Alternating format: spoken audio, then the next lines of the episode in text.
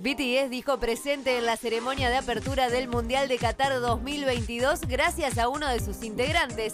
Hablamos de Hankook. El artista de 25 años cantó Dreamers en un espectáculo que sorprendió con la participación del reconocido actor Morgan Freeman. Pero volviendo a Hankook, recordemos que él se sumó a BTS cuando tenía 15 años. Además, últimamente se animó a lanzar temas como solista con colaboraciones con artistas como Charlie Puth. Por otra parte, recordemos que se espera que en los próximos meses los integrantes de la banda tomen un descanso, ya que se enlistarán en el ejército para hacer el servicio militar, el cual es obligatorio para todos los hombres en Corea del Sur.